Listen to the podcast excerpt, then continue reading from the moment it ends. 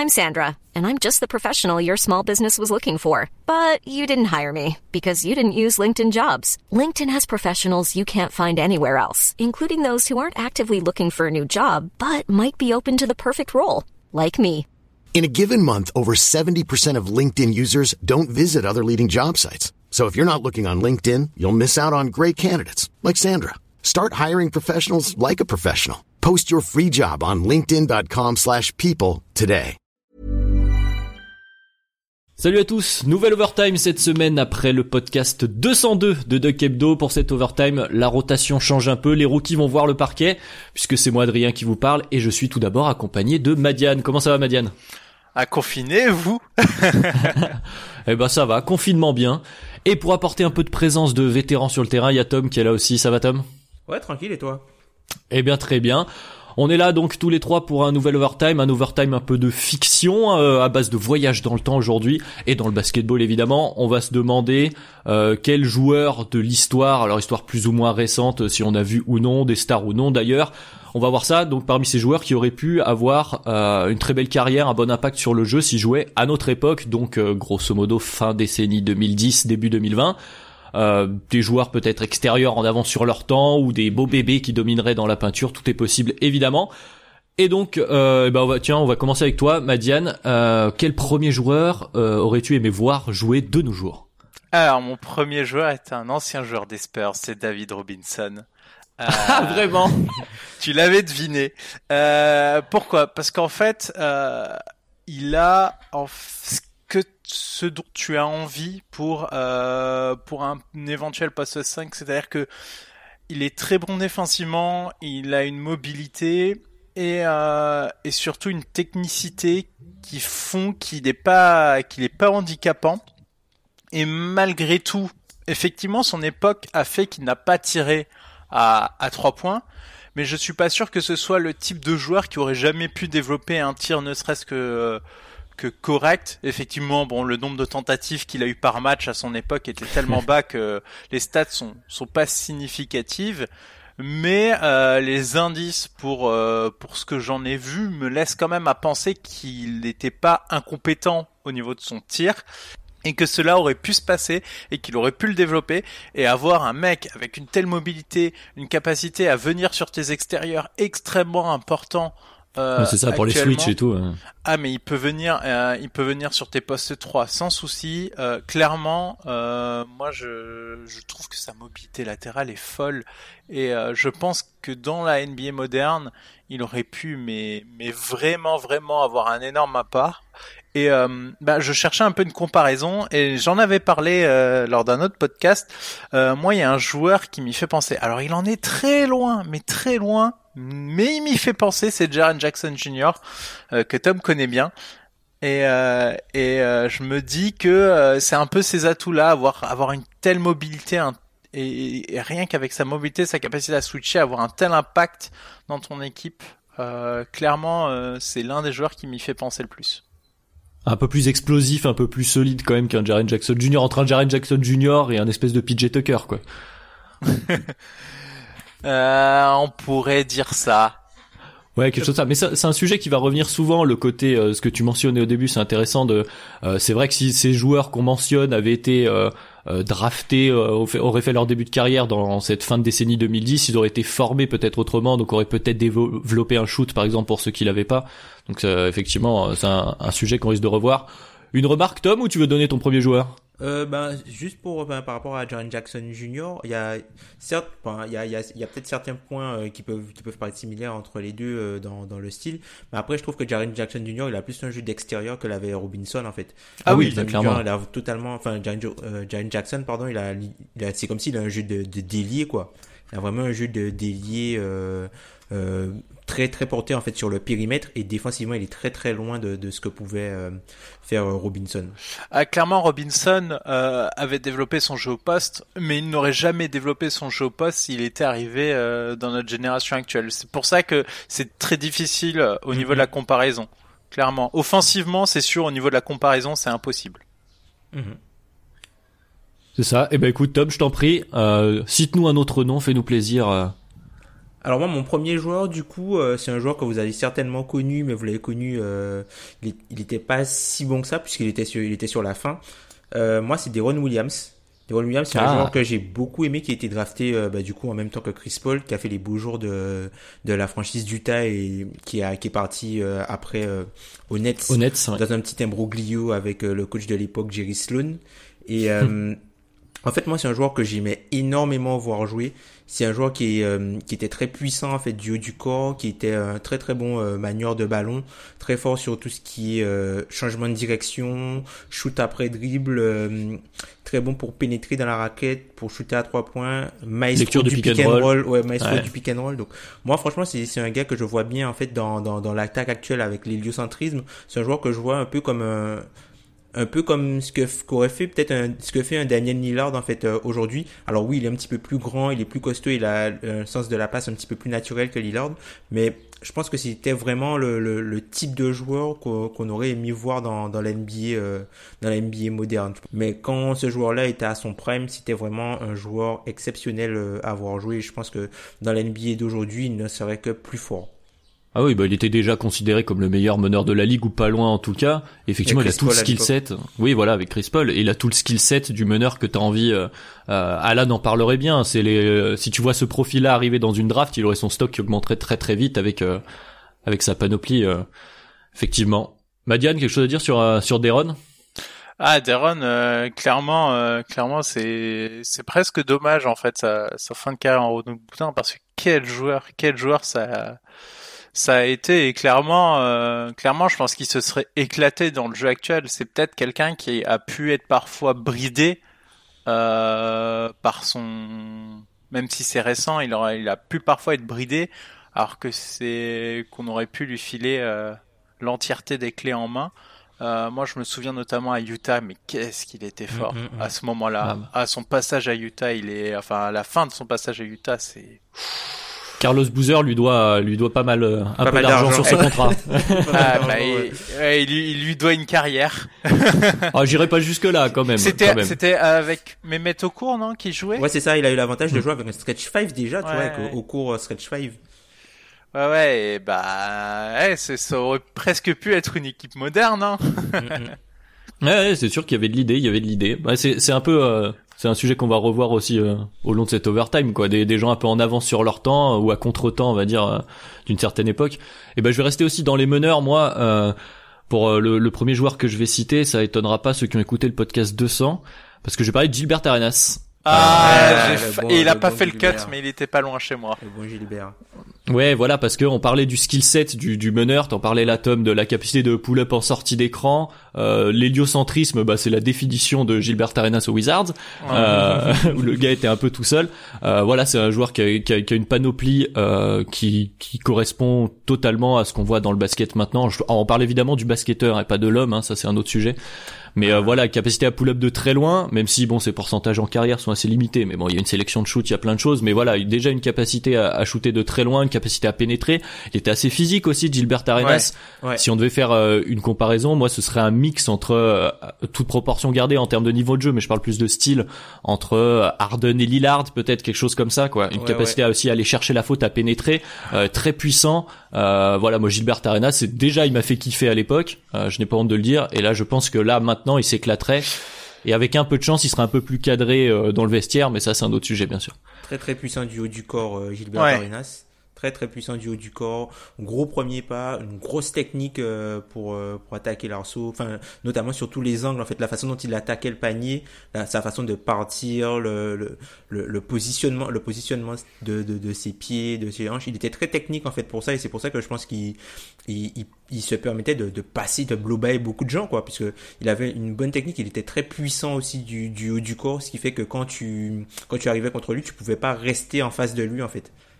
Ouais, non, mais il y a ce, il y a ce truc qu'Arden, euh, enfin moi, Arden parfois me fait penser un peu à Arenas sur cette euh, technicité du 1 contre 1 à la pénétration. Il y a une espèce Ouais. de jeu de dupe, d'anticipation et de gestion de ses appuis et de son corps et du rythme, d'un espèce de faux rythme, parce que Mm. c'était pas le plus rapide, le plus vif, mais où il, il arrive à mettre le défenseur à contre-temps, etc. Et ce serait, ce serait super à voir.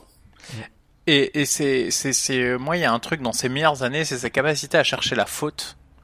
Clairement, Mhm. ça c'est un truc, mais c'est tellement, tellement important actuellement d'être capable d'aller chercher ces, ces points qui sont, euh, qui sont, euh, enfin, entre guillemets faciles euh, à, à mettre, mais euh, enfin, faut aller les chercher, mais, mais c'est des points vraiment euh, très, très importants dans les statistiques. Choper des lancers francs, attaquer le cercle, tirer à trois points. Euh, il avait pas tellement un, un jeu, il avait pas un jeu de, de son époque clairement. Il, il sa capacité à attaquer le cercle, son tir qui est quand même très bon. Hein. Les pourcentages sont suspects, mais au vu de sa façon de jouer, euh, c'est le cas. Et surtout, Et du supporting cast. et surtout, faut pas oublier, faut pas oublier qui- que la deuxième partie de carrière après sa blessure n'est presque pas à prendre en compte euh, parce que c'était Oui. fini. C'était clairement Mhm. fini à partir de ce moment-là. Et si tu te concentres un peu plus sur ses meilleures années, euh, son pourcentage à 3 points, il est pas inférieur à celui d'Arden. Ouais, ouais, il doit, tourner autour de 36-37, quelque chose comme ouais, ça. c'est hein. ça. Il est autour de 36-37 et euh, pour moi, c'est pas, c'est pas suspect clairement. Gros, gros, gros scoreur, euh, Gilbert Arenas. Vraiment Ah gros, ouais, bah, gros, et- gros scoreur euh, Hmm. de génie. Ah bah euh, bon c'était le sujet de l'ancien overtime mais si vous voulez vous mettre des matchs il y a un il y a un match entre euh, Gilbert Arenas et Kobe Bryant parce que je vais même pas citer les équipes ça sert à Ah, rien quand- où il quand il plante met 60 et 60 40 points, ouais. voilà il met 60 points c'est le deuxième total euh, au Staples derrière les 80 de Kobe Euh, c'est c'est c'est incroyable à voir Et, Bon. et je crois que Kobe se fend d'une déclaration à ce sujet en mode euh, putain le gars est fort quoi. Euh, après Donc, le match. et si Kobe le dit voilà bon on va pas monopoliser sur Gilbert quand même même si mon, mon amour pour lui on pourrait en parler tout le long de l'overtime mais euh, du coup, bah re- retour à toi, Madiane. Est-ce que tu as un deuxième joueur? Est-ce que toi, tu vas nous rejoindre sur les extérieurs ou tu continues avec un intérieur? Allez, les extérieurs, je vous rejoins et je pense que c'est un pic assez évident. Le plus grand show des années 2000 dans la NBA, Steve Nash. Ah bah là, clairement, Ouais, à ouais, qualité de shoot, playmaking. Allez, c'est fini, emballer, c'est pesé. Mais si ouais, mais, actuellement, ouais, mais tu triches, il est double MVP, le mec. Hein. Et il est double MVP, mais en, et il jouait à une époque, et, et D'Antoni a déclaré, moi j'ai trouvé ça très intéressant, qu'il regrettait de ne pas être allé au bout de ses Ouais, idées vrai. Avec vrai. Phoenix. Et clairement, enfin, Steve Nash actuellement aurait pu aller au bout de l'idée du jeu que Mm. qu'on pouvait avoir. Et clairement, je pense que au niveau de ses tentatives à trois points, euh, Il en a- aurait pris plus. ouais. il en a pas énormément. Au vu de sa qualité de shoot, le nombre de tentatives aurait sensiblement augmenté et euh, et franchement, je pense que il a pas il a pas eu des des totaux des totaux ou des moyennes de points euh, euh, ultra impressionnants en saison. Je pense que dans la NBA actuelle, il les aurait eu parce que euh, à la fois bah l'augmentation du rythme euh, Phoenix était la, me- la meilleure pace à l'époque. Aujourd'hui, ce serait l'une des pires. Faut, faut se rendre compte du délire. Hein. Phoenix, qui était la meilleure pace à cette époque-là, aurait été actuellement l'une des pires. Donc, Mm, mm. Clairement, avec l'augmentation du rythme, le fait d'avoir plus de tirs à trois points, enfin, ça aurait été magnifique, clairement. Et, c'est peut-être l'un des premiers joueurs que j'ai coché. J'ai coché Robinson avant et j'en ai parlé avant, mais le premier joueur c'est Steve Nash parce qu'il était déjà très fort, double MVP. Mais euh, qualité de tir, playmaking, euh, jeu en pick and roll, euh, aucun en défense euh, et limite Ouais, voilà. c'est ce que j'allais dire. Il aurait fallu Ouais, un petit ça, peu le cacher, mais et limite, non, et limite, et limite, on s'en fout plus. Voilà, Ouais, c'est ça. On s'en fout plus actuellement de ces problématiques de défense. Donc euh, ça aurait été encore mieux. Donc clairement, euh, clairement Steve Nash, euh, ça aurait été, ça aurait été incroyable actuellement. ah bah un pick and roll Steve Nash David Robinson en 2020, ce serait sympa. Euh, quelque chose à ajouter, Tom, ou tu veux nous donner ton deuxième joueur déjà Bah, enfin, franchement, Steve Nash, ouais, c'est, c'est le rêve, quoi. Enfin, mais je trouve que sa carrière était, est quand même, enfin, le mec est double MVP. oui, oui, oui. Et ça aurait été pire. ouais, c'est vrai, ça aurait été, ouais, il aurait, il aurait été. Mais euh, certains critiquent ses MVP, peut-être il en aurait eu des unanimes, qui sait. Ouais, c'est vrai, c'est vrai, c'est vrai.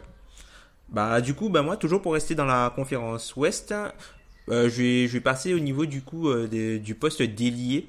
Et, euh, Ah. j'ai parlé d'Aaron Williams comme premier joueur. Moi, j'aurais beaucoup aimé voir André Kirilenko dans, dans, dans Ah oui. NBA actuelle, en fait. André, Kirilen- André Kirilenko, c'est, euh, le prototype du couteau suisse parfait, le- l'espèce de role player parfait que tout le monde cherche aujourd'hui. Euh, il peut tout faire, il est capable de, il était capable de sanctionner, euh, offensivement, il était capable de se coltiner le meilleur défense, le meilleur attaquant adverse euh, de, de qui soit arrière, ailier voire même poste 4. C'est un joueur qui dans la NBA d'aujourd'hui aurait été euh, certainement poste 3 pour démarrer dans un dans un line-up classique mais qui aurait surtout certainement joué 4 small ball mais surtout euh, euh, Small Ball 5. Je pense qu'il aurait très bien pu jouer le rôle de Small Ball 5 puisque c'est un joueur qui était assez grand avec une mmh. grande envergure, très fort défenseur euh, de, de, de, périmètre, mais aussi très fort dans, dans tout ce qui était aide défensive. Donc euh, moi, enfin, si je devais le comparer à un joueur aujourd'hui, le, le, joueur, le joueur qui a le jeu qui me, qui me rapproche plus, qui me rappelle plus Kirilenko, c'est euh, Isaac, Jonathan Isaac d'Orlando. Ouais. C'est vraiment le joueur qui, qui la vision de jeu en moins quand même la vision de jeu en moins, mais tu vois, dans le style, la défense, mm. la, la, la, la, polyvalence défensive, le fait d'être très fort sur des intérieurs, des extérieurs, d'être très polyvalent, moi, c'est exactement, c'est le type de, de, de, joueur, en fait, euh, qui me rappelle ça, notamment défensivement. Ouais, il serait très très précieux. C'est vrai qu'à K47, tu vois, j'y avais pas du tout pensé, mais là, tu me le dis, euh, j'ai envie de le mettre en haut de ma liste, pratiquement. Ouais, tu, tu peux le mettre partout. Ah ouais, il serait hyper précieux. Madiane, ouais, toi aussi, ça te, ça te branche à K47? Ah, carrément, carrément. Et en plus, enfin, moi, je me enfin, le, le début, euh, c'est vrai que vers la fin, Utah, ça, ça toussait un peu plus, mais, mais son début de carrière, clairement, tu te dis, mais, mais il t'apporte, il t'apporte beaucoup, beaucoup de choses sur un terrain. Et c'est vrai que c'est, c'est peut-être pas ton meilleur joueur, mais ce serait le premier que tu mets dans ton équipe. C'est, ouais, à la, à la manière d'un Draymond Green. Ouais, c'est ce genre de joueur tu t'en as besoin. C'est pas lui qui va te mettre le plus de points, etc. Mais c'est ta glue euh, pour euh, pour tenir ton collectif et on se rend pas bien compte. Donc ouais, j'aurais bien aimé le voir euh, actuellement, clairement. Eh ben écoute, moi je vais rester à l'aile aussi euh, avec un joueur peut-être aussi un peu plus dans un rôle qui joue à Sacramento et c'est aussi un Européen. C'est Peja Stojakovic. Ah aïe aïe aïe. Voilà, parce que Peja Stojkovic, donc pour ceux qui le qui le connaissent peu, euh, donc il a sévi avec euh, les Kings de, de Chris Weber hein, notamment, euh, qui était un ailier, un excellent shooter, genre un, un shoot splendide et qui est justement donc à une époque où peut-être c'était un peu plus limité sur sa prise de trois points, pas mauvais en défense, capable de défendre et je pense qu'il s'éclaterait en 2020, ce serait vraiment le 3 le 2 3 que tu peux que, que tout le monde chercherait parce que voilà vraiment est capable de prendre feu comme euh, enfin voilà une esthétique moi Peja Stojakovic c'est un des joueurs que j'ai vraiment vraiment aimé voir jouer et je pense qu'il aurait été vraiment excellent aussi maintenant euh. ça nous fait beaucoup d'européens quand même non? Mmh. ouais, ouais. oh, effectivement ouais en développement un peu moins euh, je peux te mentionner Chris Bosch ouais, ouais, oh. ah il débarque ah. il débarque maintenant c'est un délire je pense que je, pense que clairement, il, aurait pu apporter tout ce dont tu as besoin, mais de manière élite. Clairement. dans, le, dans le même esprit, Pogazol, tu vois. Ah ouais, ouais, ouais. Pogazol peut-être un peu moins. Moins sur le parce que le poste. Par rapport au poste, euh, par rapport, même si Pogazol c'est un joueur qui, qui défensivement euh, a, je trouve, été souvent bâché, mais qui savait bien utiliser sa taille et ses longs bras, même si c'était pas le mec le plus dynamique euh, sur le périmètre mais ouais c'était pas c'était pas c'était pas c'était pas David Lee quoi défensivement euh, quoi. Tu vois? Mais même, mais pour Chris Bosch en fait enfin même tu vois euh, la, la période de la, la, la période hit oui. ouais, oui. La période hit donc euh, ouais enfin bah, la période hit c'est la preuve qu'il aurait marché dans dans les années 2020 en fait. C'est ça. Alors qu'il était déjà très fort à Toronto hein. il était incroyable à Toronto ah bah oui. Chris Bosch ouais. Hmm. moi j'avais un autre joueur du coup dans ma liste. Bah, alors moi j'ai Danny Granger alors Danny ah. Granger, c'est euh, ah. enfin un joueur, joueur d'Indiana, c'est euh, l'un des le, seul joueur de l'histoire de l'NBA à avoir progressé euh, au scoring de 5 points de son année 1 à son année 4 tous les ans, tous les ans pardon. S'il lui a valu un, MIP qui est en gros un ailier un, ailier scorer vraiment scorer qui aurait joué en fait si si tu veux Danny Granger, c'est un peu Jason Tatum en gros.